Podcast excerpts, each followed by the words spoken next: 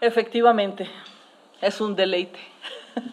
Nos deleitamos adorándole, porque si hay alguien que merece la honra, la gloria, el loor, toda la alabanza, es el Señor. ¿Saben por qué? Porque Él es Dios, primeramente. Nada más y solamente por eso. Pero también, hoy quiero, y el tema que vamos a tocar, que voy a tocar, bueno, vamos, es la oportuna ayuda de Dios en nuestras vidas. Y de verdad, yo les voy a poner un ejemplo. El domingo pasado, Lalo y llevó la oración de intercesión y pidió, Señor, te pido por aquellos que vayan a hacer algún trámite legal. Recuerdo que lo mencionó. Y en toda la semana, diversas llamadas ha recibido Yolani, donde han dado testimonio de que iban a hacer algún trámite, una visa, un pasaporte, trámites legales de cualquier índole. Y han sido ayudados oportunamente. Y hoy también yo quiero dar testimonio que efectivamente nosotros estábamos en un trámite, Lalo sin saberlo, por eso fíjense bien cuando se intercede, cuando se lleva la oración de intercesión, de verdad no sabemos lo que vaya a pasar. Y de alguna manera Dios se está adelantando a la circunstancia que tú vayas a pasar. Y está enviando desde el domingo, está enviando su palabra para cuando te toque pasar por esa situación. Lalo dio la, la, intercesión el domingo, a mí el miércoles me estaban hablando, señora, venga a firmar este car, esta, pues un trámite que estábamos haciendo como familia legalmente y todo conforme a, a la bendición de Dios, a la ayuda oportuna del Señor. Vamos a empezar viendo que en el Salmo 108, versículo 12, dice lo siguiente, danos socorro contra el adversario, porque vana es la ayuda del hombre. No sé si te preguntas, porque yo luego era bien preguntona, vana, uno piensa vana de vanidad, de, de como que no sirve la ayuda del hombre. No, no, no. Vana se refiere a pasajera, es la ayuda del hombre. La importante es la ayuda de Dios. Por eso decimos, danos socorro, Señor, ayúdanos. Por eso, desde días antes quizá que pases por una situación, Dios ya ha enviado intercesores orando por la situación que tú vas a pasar dentro de un mes, una semana, un día, una hora, no lo sabemos. Pero Dios envía su oportuno socorro o ayuda a su pueblo, a su pueblo fiel, a su pueblo que le ama. Entonces, vana es pasajera. Yo no voy a demeritar, ¿no? Mi compadre me ayudó, mi tío me, echó la mano, de acuerdo, pero hay un ligero, muy ligero detalle.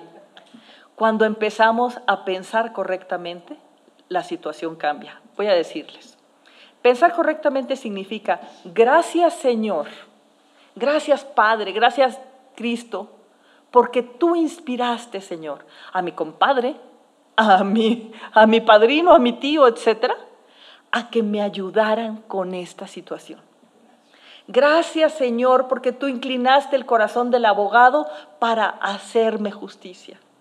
Gracias, Señor, porque tú diste la orden desde arriba para que el que está ahí en el penal diga, hey, sal fuera ya cumpliste.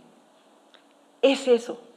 El ser humano tiende a ver, tendemos, me incluyo, a ver así, en primer plano. En primer plano quiere decir a tu prójimo, ¿no? Ay, gracias, ay, gracias amiga por toda la ayuda. Sí, se vale agradecer.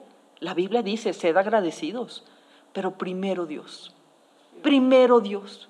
Es el primero al que debemos agradecer. No se vale también que estemos ahí, ay, compadre, gracias a Dios, no, no, no, sea religiosona, como, como, decía, no sea religiosona, déjalo a solas, ¿no? Gracias, Señor, porque tú hiciste y ves al compadre, compadre, mil gracias, estoy en deuda contigo, órale, ¿no? Vamos, este, gracias por el favor que me hiciste, sí, se vale ser agradecidos. Pero, Vana, no pongas tus ojos en eso. Dios nos invita a que nosotros tendemos a primero acudir a las personas y es primero a Dios a quien debemos de acudir. Entre más sea tu dependencia de Dios, es que vamos bien. Mejor será tu ayuda, porque tu ayuda será una oportuna. Dos, ¿saben qué? Maravillosa, espectacular. Es más, de desde donde dices tú, hombre, hay mucha gente que te dice, ¿cómo le hiciste? Pues Dios es el que ayuda oportunamente y milagrosamente y maravillosamente a su pueblo. Fíjense, yo les voy a platicar un, un, pequeño detalle, una experiencia donde nos ayuda el Señor, nos ayuda a que bajemos la vista, a que quitemos la vista del hombre y la pongamos en él. Yo eh, había estudiado una carrera, pero después de muchos años, ya con mis hijos crecidos, quería hacer un posgrado, una maestría y vi una convocatoria que me interesó, en una universidad particular, muy importante aquí en México. Y pues yo no sabía qué hacer, había pedido a Dios eh, dirección, ¿se acuerdan del de instrucciones? Pues bien, primero al patrón le pedí instrucciones. Y veo a Agustín, que estaba aquí, a Yolani, que está aquí con nosotros, y que le digo, oye, fíjate que esto, que hay esta oportunidad del posgrado, pero pues no sé, no sé si hacerlo. Y bueno, el, el, que entonces era mi esposo, ¿no? Ya saben, bien lindo, dijo, para ti no hay colegiaturas, yo pago colegiaturas de los hijos, pero a ver tú cómo le haces. Y bueno, dije, Señor, ayúdame.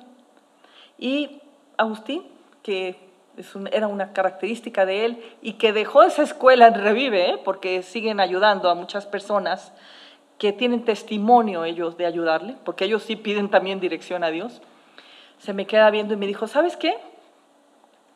Te apoyo, te, apoya, te apoyo. En, este, inscríbete, Dios proveerá. Y me apoyó para el primer semestre. Yo estaba lo que le sigue de feliz y agradecida con Dios. ¿no? Dije, híjole, todo mi semestre pagado. Claro que me esforcé, claro que no fue fácil. Termino el semestre y me dicen, Ana, te damos una beca, pero era leve, ¿no? Y yo, para pronto, con mis calificaciones bien contentas, fíjense el error. Ahí vengo, no con Dios, vengo con Agustín, porque ya sabía ahí el caminito y le digo, Agus, ya pasé al segundo semestre. O sea, aquí está el nuevo ciclo. Yo muy, les digo, muy encarrerada hacia el hombre que es una tendencia de nosotros mismos por naturaleza. Y me dice Agustín, muy bien, mm, qué bueno. Y la pone así sobre la mesa y me dijo, pero fíjate, Ana, discúlpame, no tengo testimonio de apoyarte esta vez. Y ya saben, ¿no? La cabeza luego, luego empieza, pero tuve un momento de reflexión y le dije, y entendí lo que Dios quería darme en esa lección. Y le dije, ¿sabes qué? No hay problema. No hay, de verdad no hay ningún problema. Y tan amigos y tan querido como siempre. Porque Dios es el que me abrió la puerta. Y Dios mismo será el que esta vez me siga abriendo las puertas. Fíjense, dejé de poner la vista aquí y la puse allá. Y me dijo Agustín, ¿de verdad? Sí, me voy feliz porque hoy he aprendido una lección.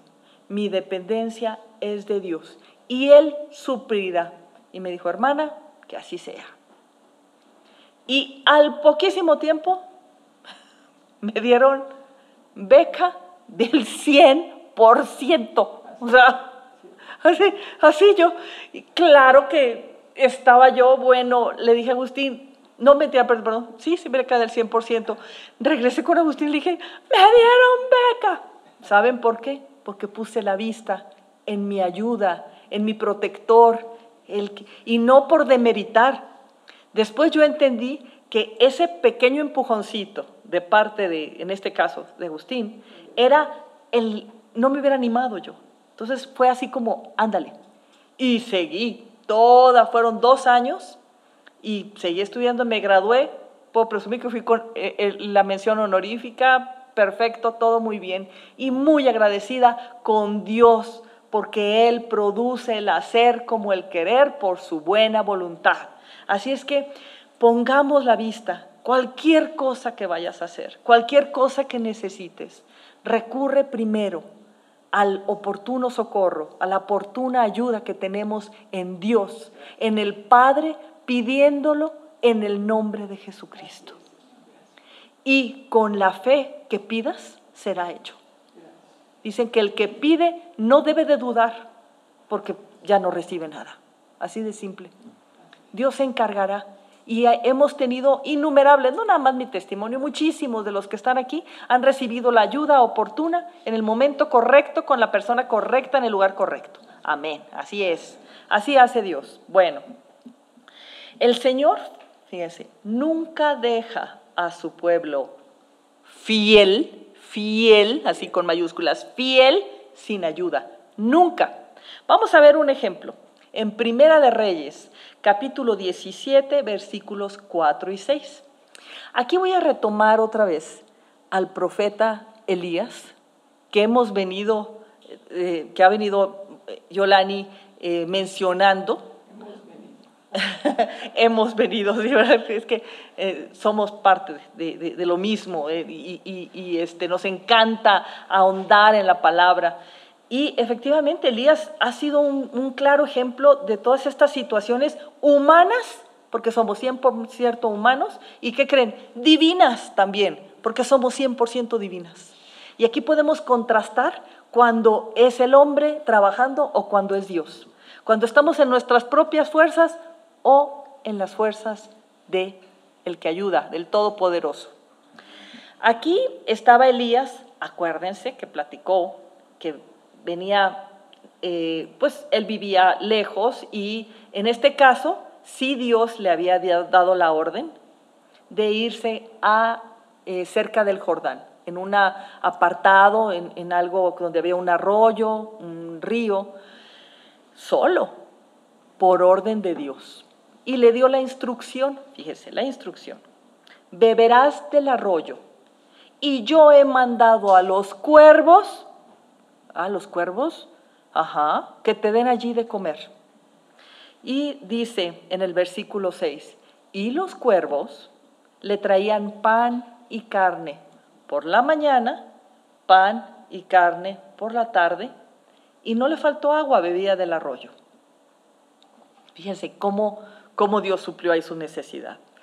Cuando yo empecé esta, este tema, me llamó la atención la de el pueblo fiel. Yo dije, ok, si dicen pueblo fiel, quiere decir que hay otra clase de pueblo, ¿no? O sea, pueblo que no es fiel, un pueblo. Pueblo es un conjunto de personas, ¿no? Que habitan en una región determinada, que tienen intereses comunes, conforman el pueblo, ¿no? Y el pueblo fiel tiene una característica, como su nombre lo dice, fidelidad. Y saben, yo decía, ¿cómo, cómo saber que hay pueblo fiel? ¿Cómo, cómo, cómo se nota que hay alguien fiel o que alguien que no es fiel?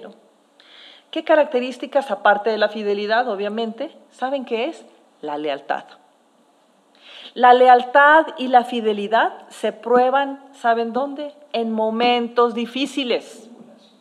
Cuando todo te va bien, no, hombre, claro, Dios, gracias, bendito seas, aleluya, no, hombre, Dios es grande.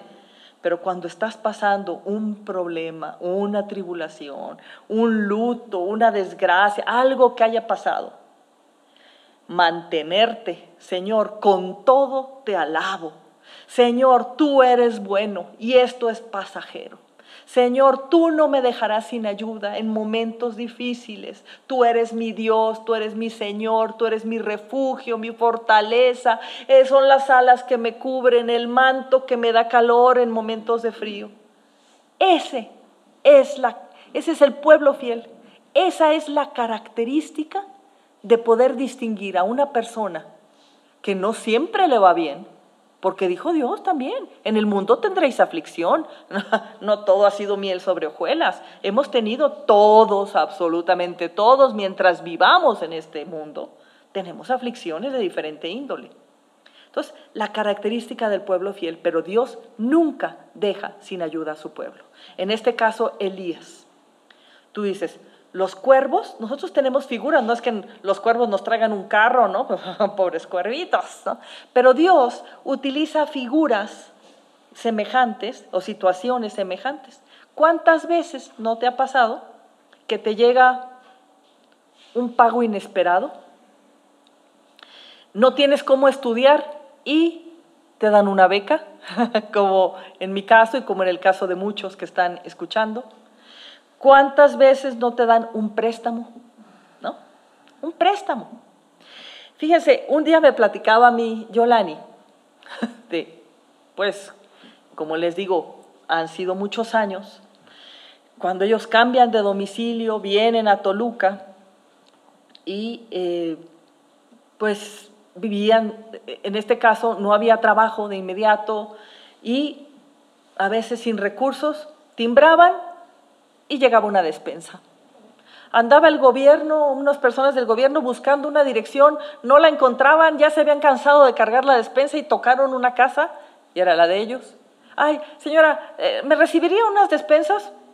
Claro, bienvenidas. Y venían las despensas. Eh, en alguna ocasión me platicaba, me platicaba Yolani que de verdad ese día no tenían, y me lo platicó Vanessa también, que no tenían nada que desayunar. Ella puso la mesa, se sentado y dijo, Señor, gracias por el almuerzo que vamos a tener.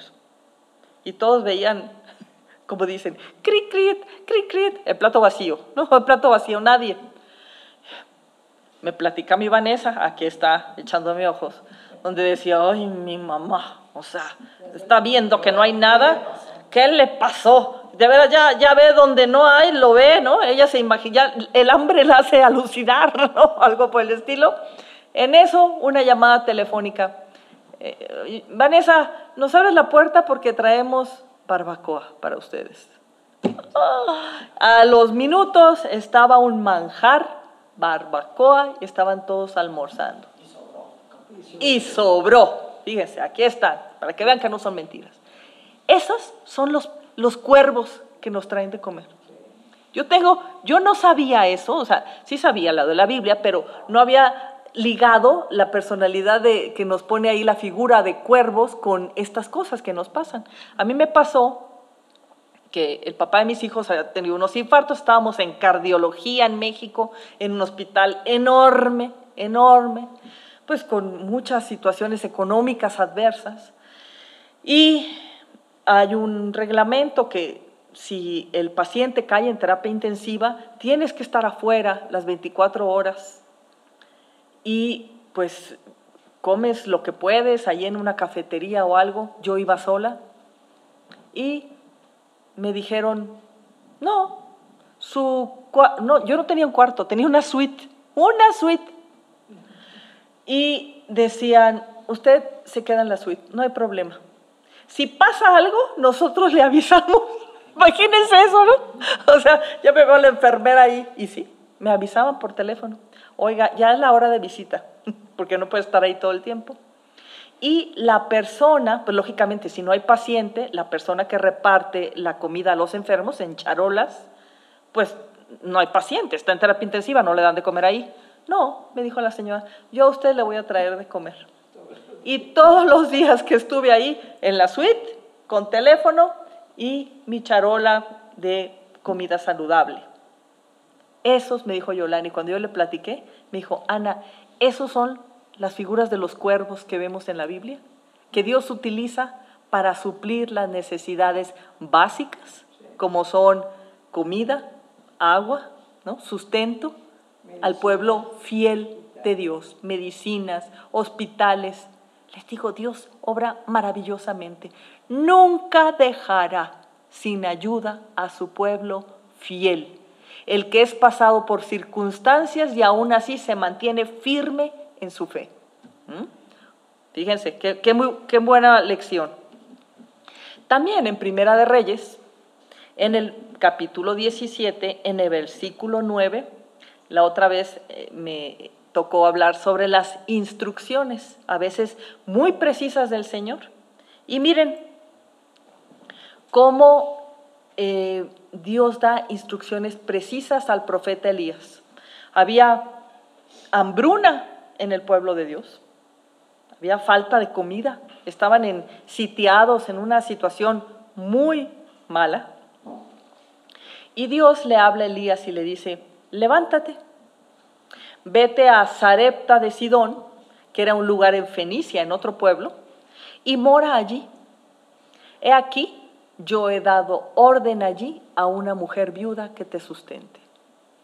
Fíjense, todavía no le daba la instrucción a Elías y el Señor ya se había adelantado con la persona que le dijo prepara un aposento, eh, le puso en su corazón preparar un aposento para que eh, sustentara bueno, no, no un aposento, sino que ya había dado la orden para que cuando llegara Elías le dijera, mora aquí con nosotros.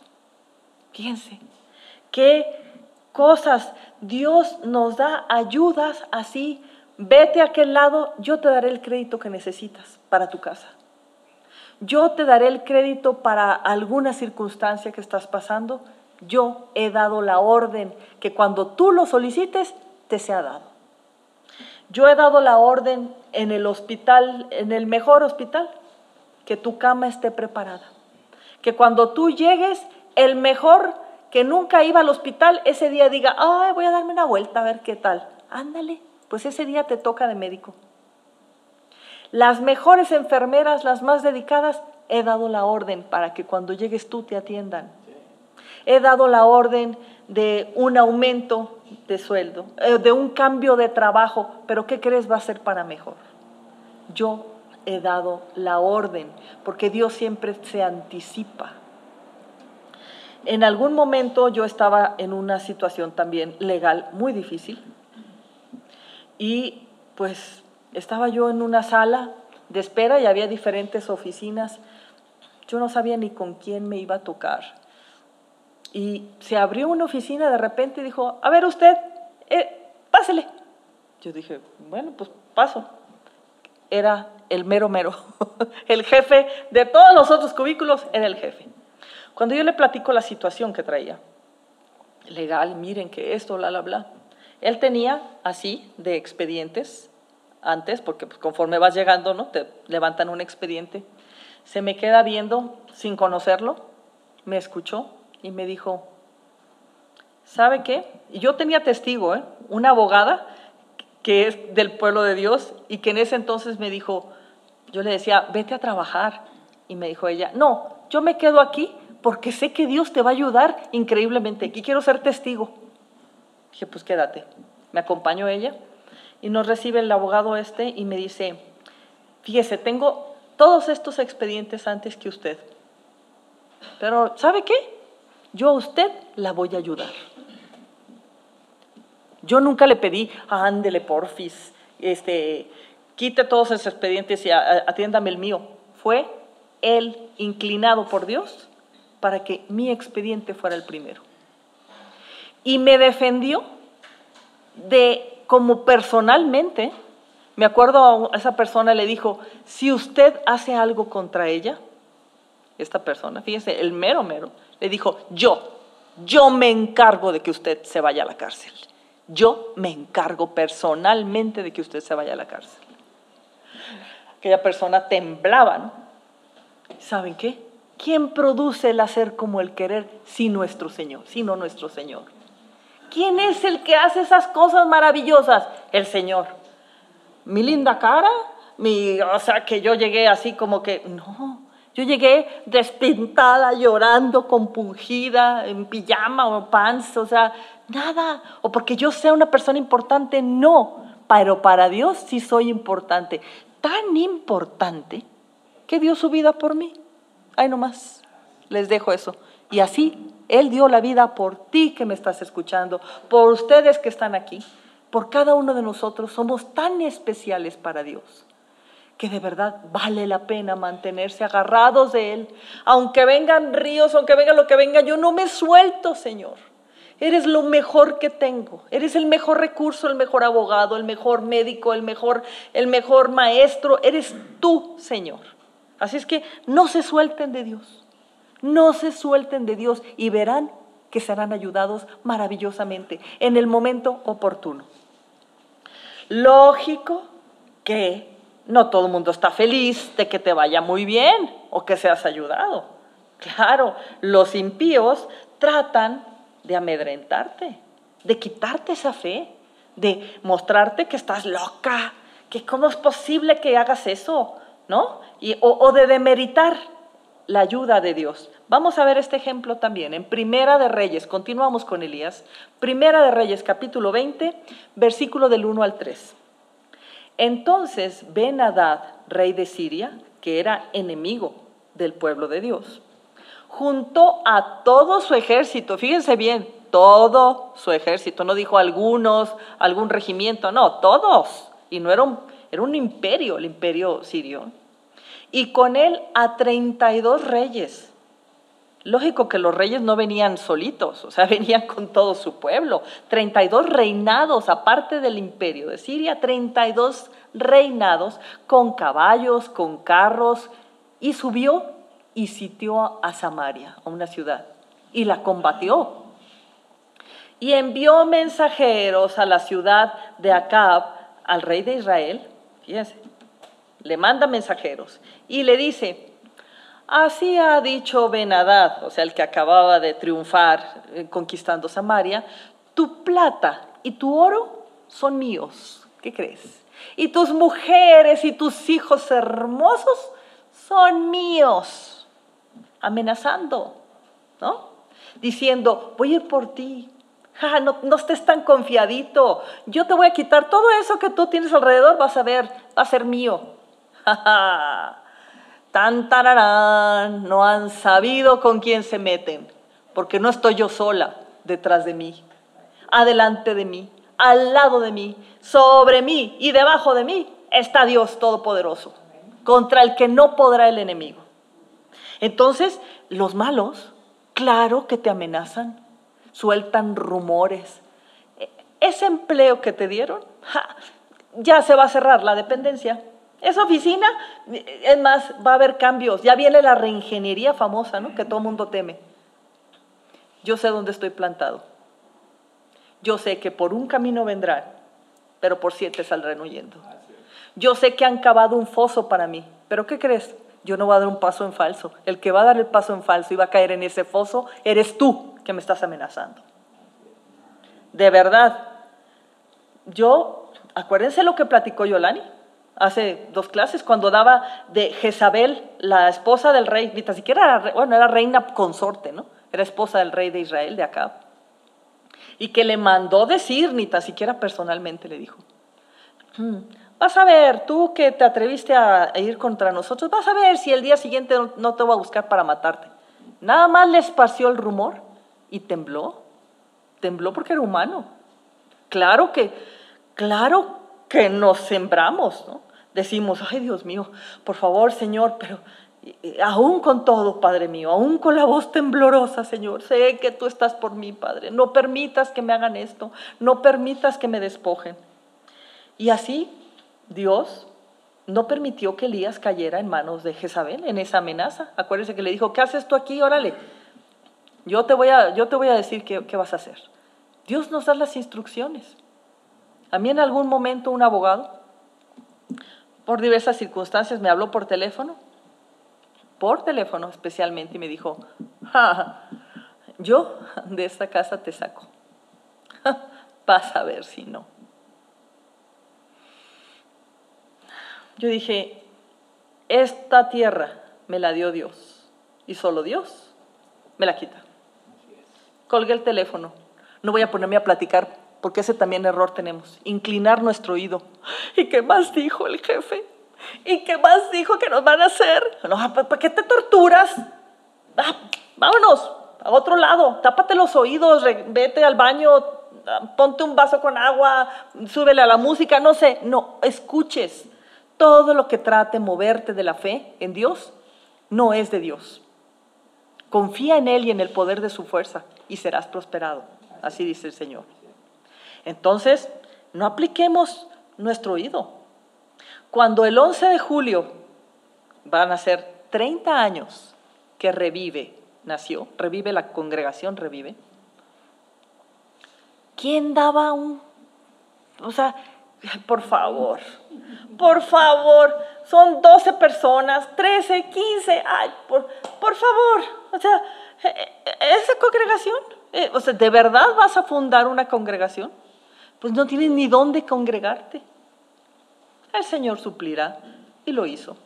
Y maravillosamente, cuando Agustín, que era en ese, el fundador, y Yolani, fueron a pedir un, un recinto, el dueño del recinto dijo, yo soñé, sí, no fue así, yo, yo soñé que te tenía que rentar este lugar. Y en ese momento era este, sin renta o algo así. Sí, tres años y medio no nos cobró renta. Tres años y medio no les cobró renta. El lugar más grande. Y el lugar muy grande.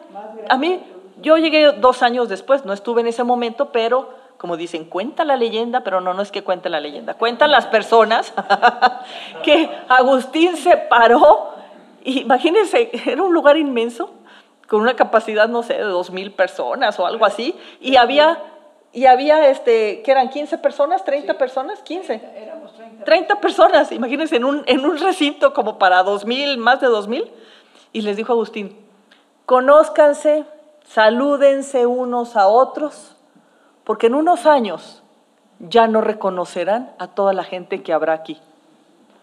Mucha gente dijo, sí, amén. Otra gente volteó y dijo, pues que no se da cuenta cuántos somos. que no se ha dado cuenta qué dimensión tiene este lugar. Pues les digo algo, hubo muchos años que en los pasillos, en todos los lados, muchos me decían, ah, tú eres Ana Rosa, yo, pues, yo estoy en el domo, yo ni los veía, o sea, no sabía ni quiénes eran, o te saludaban y pues es pueblo de Dios, nos saludamos con mucho afecto, pero muchas veces no sabíamos ni quiénes eran, ¿no? Sabían que estaban ahí, pero no sabíamos sus nombres. Entonces, por fe, por fe, la fe que es la certeza de lo que se espera, la convicción de lo que no se ve. Agustín no veía el pueblo. Yolani no veía la barbacoa ni Vanessa, por supuesto. Entonces, ni, yo veía muchas cosas y Dios ya las había visto. Dios dice, yo te voy a enviar esto y lo envía. Ah, yo voy a suplir tus necesidades. Sí, Señor, pues apúrate. Pues, pues sí, lo hace Dios. Lo hace. Entonces, 30 años, ¿saben? En 30 años, todo lo que ha pasado. Ahora con, cuando fue la circunstancia de la pandemia y que se cerraron iglesias. Dios abre esta oportunidad, esta oportunidad de que ahora, fíjense, Agustín cuando hace 30 años le dieron una profecía y le dijeron que eh, lo que se diera aquí iba a ser escuchado en todo el mundo. Digo, éramos una congregación en una colonia en Toluca, ¿no? Entonces decíamos, ¿cómo todo el mundo? Bueno, primeramente el Señor dio la facilidad de que se grabaran, imagínense, cassettes, ¿no? Después memorias USB o DVDs que pudieran escucharse y muchas personas empezaron a comprarla y enviarla a otros países o hablaban de otros de gente que nos conocía que se habían ido a vivir a China, a Los Ángeles, a diferentes este, eh, este, de partes del mundo y pedían los CDs. Entonces dijimos, bueno, pues se está cumpliendo la profecía de Dios. Pero hoy, hoy con estas plataformas digitales, hoy en este tiempo con esta tecnología, sabemos, nos reportan la ALO y personas que se dedican a, ver eh, de dónde se baja la señal y dónde ven estas predicaciones. Y tenemos testimonio que nos ven en Sudáfrica, en China, en Alemania, Francia, Estados Unidos, 33 países, 38. 35 países. ¿Quién da más? ¿Quién da más? 38 países, fíjense. 38 países del mundo. Oscar también que nos reporta en tal lado, a tal hora, en diferentes momentos. Gracias Señor, porque la profecía que diste para tu pueblo hace 30 años, la estamos viendo cumplir. Y sabemos que más cosas, más maravillosas sucederán, no sabemos ni qué pero sabemos que a tu pueblo fiel tú le ayudas oportunamente. Y lo que tú prometes, tú lo cumples, papito lindo. Bendito sea tu nombre.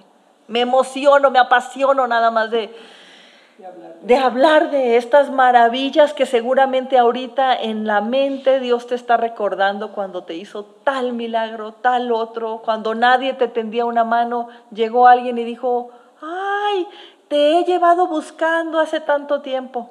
Ah, bueno, a mí me pasó.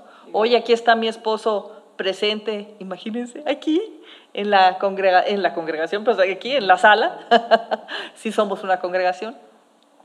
Y me dice, toda mi vida te estuve buscando. Me estuve buscando años, 35 años te estuve buscando. Y yo sin saberlo, chispas. Pero ¿saben cuándo pasó? Cuando fue oportuno. cuando fue oportuno, entonces Dios puso, lo movió a que viniera por mí aquí y me buscara. De verdad que solo Dios pudo haber hecho eso y otras cosas. Bueno, entonces ahí mismo en Primera de Reyes donde estábamos, que era el capítulo 20, vamos a ver en el versículo 30, donde también Dios, aparte de enviar el oportuno socorro, envía ánimo a su pueblo, ánimo. Siempre Dios tiene a alguien que te da una palmada y te dice, no te preocupes, no estás solo, no estás sola, esposo, esposa, amigo. A veces un extraño te dice, usted no se apure, usted no se apure, va a ver que todo se compone. Dices tú, bueno, pues ahí está, un cuervito que no te, te provee de ánimo, fíjense, te provee pero de ánimo. En el versículo 13 le dice Dios, y he aquí un profeta, fíjense, Dios a través del profeta vino a Acab, rey de Israel, y le dijo, así ha dicho Jehová. ¿Has visto todos estos ejércitos que se juntaron contra ti? ¿Sí los has visto? He aquí, yo te la entregaré hoy en tu mano para que conozcas y reconozcas. Bueno, ahí le, le, añadí, ¿no? Para que conozcas que yo soy Dios, que yo soy Jehová. ¿Ustedes imaginan que vas a empezar una guerra y ya te dieron el resultado? Es como el partido de fútbol que ya conoces el resultado, ¿verdad? Y que sabes que van a ganar. y que, este, que saben que van a ganar. Imagínense qué, qué, qué dimensión tendrá ya ir a la guerra sabiendo que Dios te dijo, ¿has visto todos estos?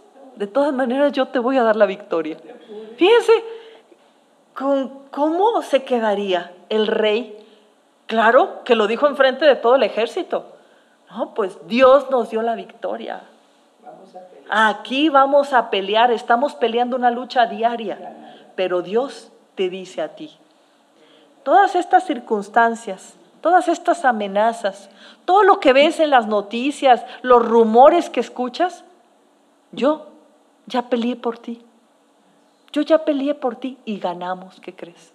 ¿Se acuerdan la vez pasada que comenté que eh, somos más que victoriosos? ¿Qué significaba? No? De veras, Dios ya ganó la victoria por nosotros.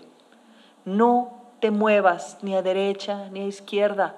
Mantengámonos fieles porque Él enviará su oportuno socorro, su oportuna ayuda en el momento preciso, a través de las personas correctas. Así, de verdad, Dios hace perfectas todas las cosas. En alguna ocasión, yo estaba desesperada pues como todo mundo hemos estado en algún momento, aquí en México le decimos, estamos hartos, quiere decir, ya llegamos al límite, decíamos, yo estaba muy, este, pues, muy atribulada, ¿no? Y quería yo ir alabar a Dios. Fíjese, ¿cuál era mi petición? O sea, algo tan simple para algunas personas era tan difícil para mí. Yo había pedido ir a alabar a Dios todos los domingos, congregarme como cualquiera, como cualquiera tiene derecho por ser humano, ¿no? De libre albedrío, pues no, a mí me era negado eso. Y me era negado y estaba yo con amenazas y te voy a matar y vas a ver y no vas y que quién sabe qué y así.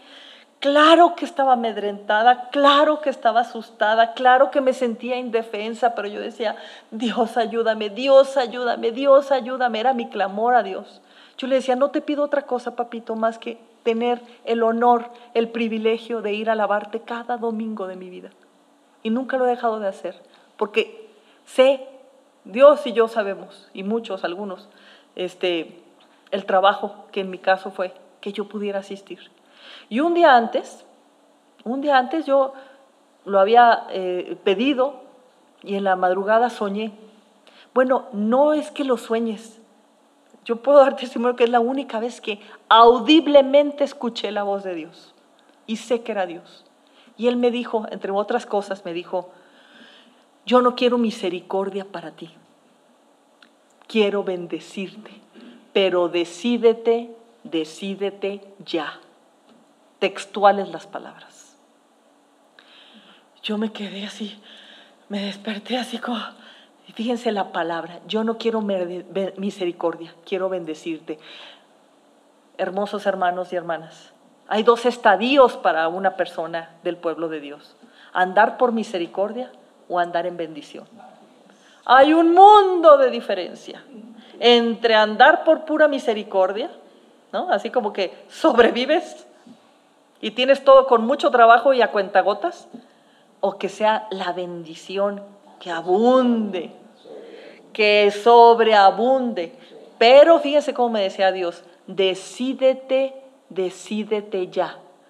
¿Qué me faltaba?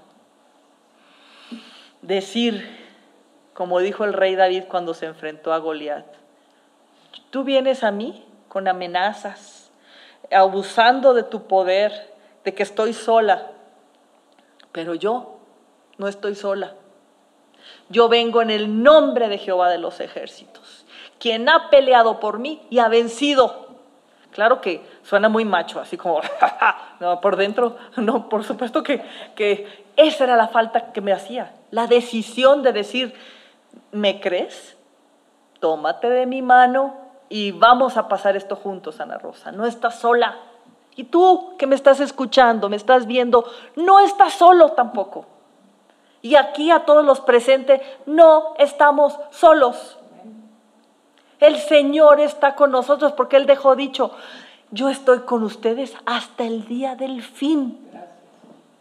Un tremendo consuelo, tremenda profecía, tremendo es el Señor. Grandiosas son sus obras, maravillosos sus prodigios, su poder es infinito. ¿Quién puede estar delante de Dios oponiéndosele? Nadie. Nadie de verdad. Entonces agarrete de la mano de Dios. ¿Y saben qué? Me decidí. Me decidí y dije, cueste lo que me cueste. Voy. Te voy a llamar. No importa, ni quiero repetir las palabras. Y yo dije, no me importará nada, ni mi vida me importa. Yo haré, fíjense, iré a los domingos a lavar, o sea, ni tan siquiera una proeza, pero era lo que me faltaba, la decisión para cruzar esa situación y salir más que victoriosa. Y Dios me ha llevado de una manera como Él dijo, yo no solo quiero misericordia, Ana, para ti, quiero bendecirte. Quiere decir que Dios siempre tiene buenos pensamientos para nosotros. Él no tiene las cosas a medias, Él no tiene con que hay como que en el 50%, Dios es de 100 para arriba completo es el Señor. Sin embargo, fíjense, vamos a otra situación, ahí mismo donde estamos, pero en el versículo 22. El Señor nos exhorta a que estemos atentos, siempre atentos a todo lo que sucede, lo que nos rodea, pero sobre todo atentos a su palabra atentos a la intercesión, atentos a la profecía, atentos a, los mensajes que Dios nos envía eh, por diferentes medios. Aquí en el versículo 22 dice, vino luego el profeta al rey de Israel, no se sabe qué profeta, un profeta de Dios al rey de Israel y le dijo, fíjense las palabras, esto se los comparto porque nos está hablando Dios, a ti, a ustedes y a mí. Ve, fortalécete y considera y mira lo que, has, lo que hagas. Porque pasado un, año el rey de Siria vendrá contra ti. En ese momento se lo dijo al rey. Pero ahora lo digo. Tú que me estás escuchando, ustedes, porque a veces es en grupo. Vamos adelante. Fortalezcámonos en el Señor y en el poder de su fuerza. Y consideremos lo que hagamos, porque de ello va a depender si nos salimos del camino, si nos frenamos o si seguimos adelante. Fíjense, vamos a Efesios, si me hacen favor. Efesios capítulo 6, versículo 10. No solamente en el Antiguo Testamento, en este, en, en este Nuevo Testamento, Pablo de Tarso dice, por lo demás, hermanos míos, fortaleceos en el Señor y en el poder de su fuerza. Entonces, retomando la anterior cita, fíjate lo que le dijo, ve, fortalécete, o sea, fortalécete en Dios y en el poder de su fuerza, y considera, ¿por qué? Porque nosotros seguimos en el mundo. Seguimos en el mundo, fortalécete y considera lo que has de hacer. O sea, o sea bueno, este, quiere decir, ¿no? porque no digan, o sea, la fresita, o sea, o sea, mira lo que vas a hacer, porque de eso depende las consecuencias que traigas a tu vida, buenas y malas. Una vez Agustín, no sé si está en plataforma y si no, pídanlo de verdad. Me acuerdo de ese, ese estudio que decía, puertas de bendición o puertas de maldición. ¿Qué quieres? ¿Cuál puerta vas a abrir a tu vida?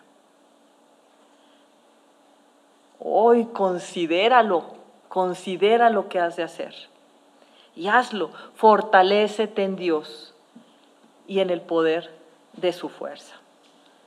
Y ahí mismo, seguimos al siguiente versículo de donde estaban, fíjense el otro mensaje que, di, que, que pasa, ¿sí?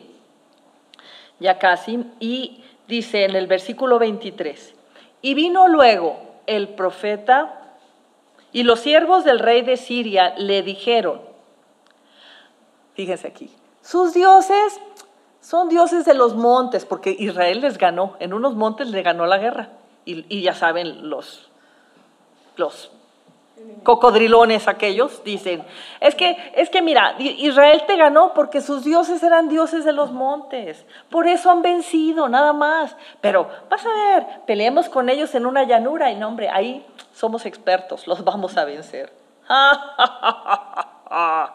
no me digas, siempre tratan de desprestigiar, de verdad, siempre tratan de decir, no, es que mi Dios me ayudó. Y voltean y dicen, pues que estará loca, de veras. Ay, sí, mete a Dios en todo. Pues, ¿qué crees? Sí, en todos los aspectos de mi vida está Dios. Ay, ¿Y por qué creen que estoy loca? Porque pues para la gente normal, común y corriente, esta pasión que, que tenemos, esta dependencia de Dios, es como locura. Ahorita vamos a ver dónde dice eso. Y nosotros, y, el maligno o los malos, trata siempre de demeritar el poder de Dios. No, mira, el abogado te atendió porque, pues porque estabas derechito ahí donde estaba él y abrió la puerta y luego lo te vio, pues lógico, dijo vente, ¿no? Claro, ajá, yo sigo pensando que fue el Señor. Mira, te subieron de puesto porque pues no había nadie más. no me digas, ¿no? Había un montón. No, mira, tus productos se vendieron porque pues es que como tenías un, un stand muy llamativo y como tú eres muy guapa, pues claro, trajiste a la gente. No, es Dios quien produce el hacer como el querer. En, en, cuando Yolani veía la barbacoa, donde todavía no había barbacoa, claro que es que mi mamá enloqueció. Mi mamá enloqueció. Por eso les digo, vamos a ver en un versículo muy clarito, fíjense. Primera de Corintios, capítulo 1, versículo 18. Dice lo siguiente, porque la palabra de la cruz, de la cruz del resucitado de Jesucristo, que estuvo en la cruz y venció la muerte, es locura para los que se pierden. O sea, la gente que no conoce de Dios, pues te juzga loca. Pero para los que se salvan, Esto es a nosotros, o sea, nosotros, todos, ¿no? Es poder de Dios, es poder divino. ¿Qué me importa? Ay, mamá, estás loquita. No me importa, podré estar loca para los demás, pero muy cuerda para Dios. Muy cuerda. Y de verdad, eh, muchos testimonios de obras maravillosas que Dios hace. Sin embargo, ya aquí para penúltimo, vamos ahí mismo donde estamos en el versículo, no, en Primera de Corintios, sino en Primera de Reyes, en el versículo 28, que es Primera de Reyes, capítulo 20, versículo 28, dice, sin embargo Dios a su pueblo le da la victoria, como dice este versículo.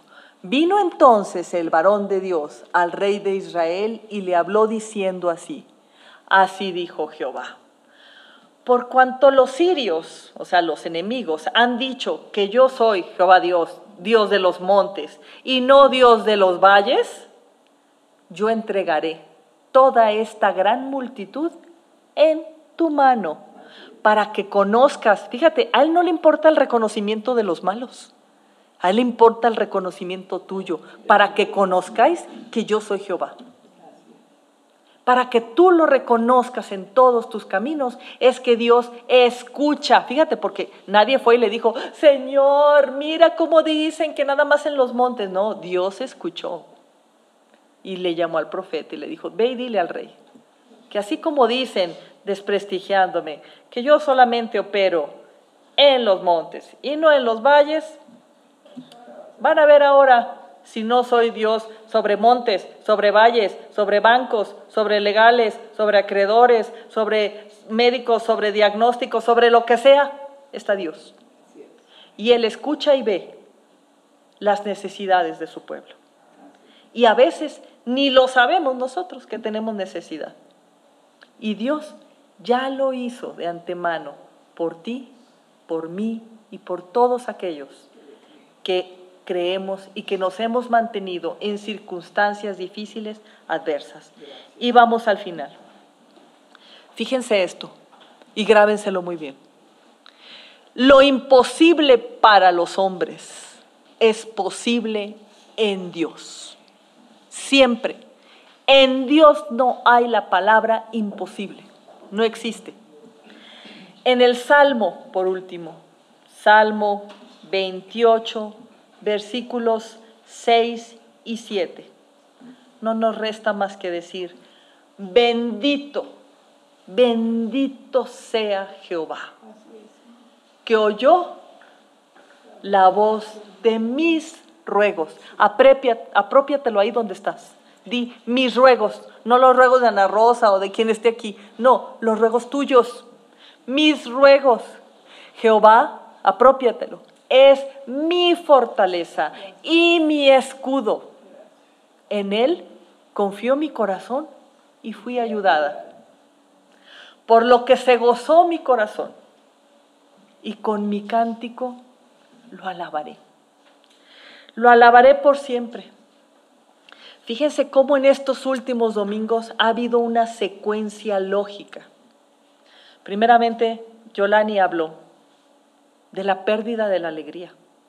Las circunstancias, los problemas, las noticias, las crisis económicas, sociales, etcétera, han hecho que empecemos a perder la alegría.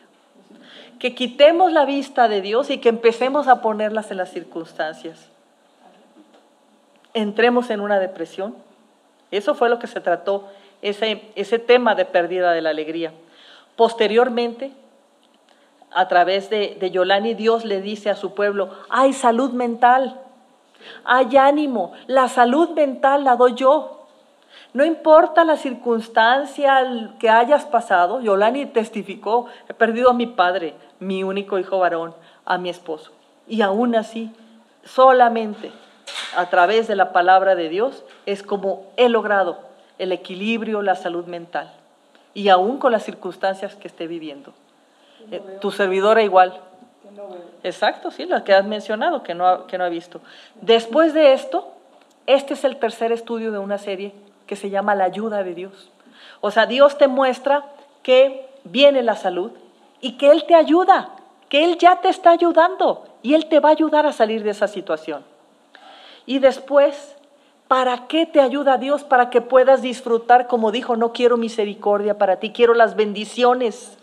Las bendiciones que tengo yo para mi pueblo es lo siguiente que quiero. Y finalmente, ¿saben cuál es el gran reto de todo este proceso? Porque todos hemos pasado por circunstancias malas. Luego hemos visto a Dios y decir, nos agarramos de Él. Bueno, viene la ayuda de Dios, disfrutamos de sus bendiciones y el gran peligro es, y el gran reto es permanecer en la palabra de Dios. Permanecer es una palabra clave que luego tocaremos. Ayer estaba platicando con Yolani y se rió porque le dije, Yolani, vamos a extender una receta aquí públicamente. ¿Estás en una situación muy difícil? Muy bien, voy a extenderte la receta. A ver, tú que me estás oyendo, dos puntos. La receta es la siguiente. Cada 24 horas, este, 10 versículos del Salmo 119, más eh, oración en la mañana, cada 8 horas, eh, con los médicos, en la mañana, en la tarde y en la noche. Hora. Y finalmente en caso de que sea más grave el asunto, que esta medicina no te cure, por favor llamas a Jeremías 33, versículo 3. Me gustaría que lo pusieras, Isis, finalmente. Jeremías 33, 3, en caso de que las molestias sigan, como dicen las recetas de los médicos. ¿Qué dice Jeremías 33, 3? Clama a mí y yo te responderé y te enseñaré cosas grandes y ocultas que tú no conoces. Dice los salmos, me has ayudado maravillosamente y no sé ni cuántas han sido tus maravillas, tus misericordias para mí. A veces ni tenemos la menor idea de todo el tiempo que Dios nos ha estado ayudando y ni en cuenta siquiera de que Dios nos esté ayudando. Por tanto, Bendito sea Dios que nos ha ayudado en forma oportuna, milagrosa y maravillosamente. Ánimo, ánimo, la ayuda está de Dios por su pueblo fiel. Amén. Gracias. En el nombre de Jesucristo. Señor, en el nombre de tu Hijo Jesucristo, yo te pido, Señor, que todos aquellos que estén escuchando o viendo, y que estén aquí presentes sean fortalecidos en su fe. Sean, Señor, limpios sus oídos y su mente de cualquier amenaza que hayan escuchado. Aquellos que les han dicho, los han tratado de mover de su fe. Señor, limpia su mente, sus oídos en tu nombre, en el nombre que es sobre todo nombre, en el nombre de Jesucristo.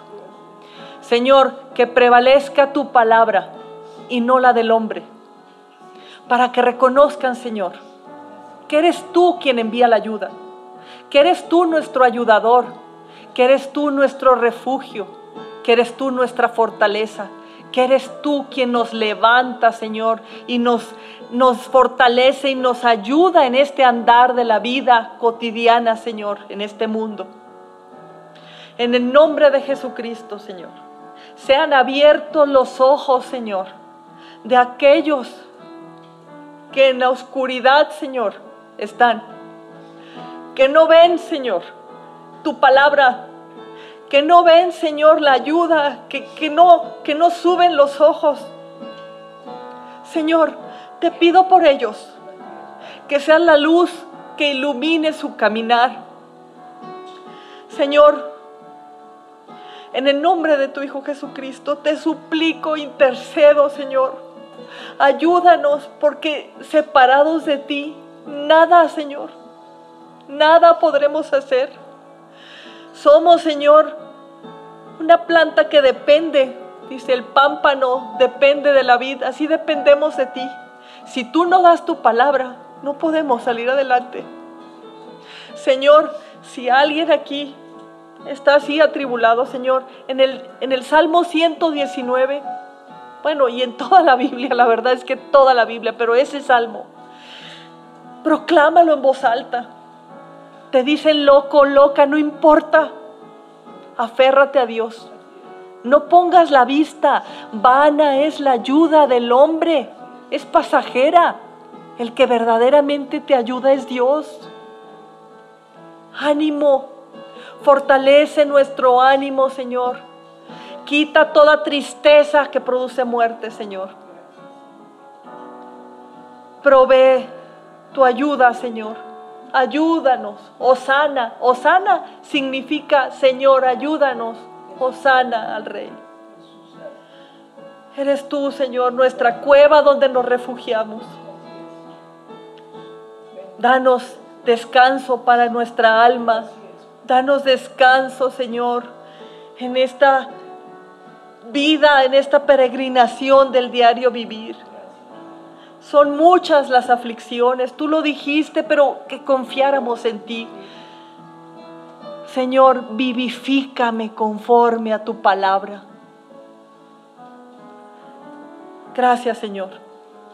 Gracias porque sé que cada vez más testimonio, Señor, y que tú volverás el corazón de tu pueblo hacia ti, Señor. Gracias por lo que has hecho, por lo que haces y por lo que harás, Señor.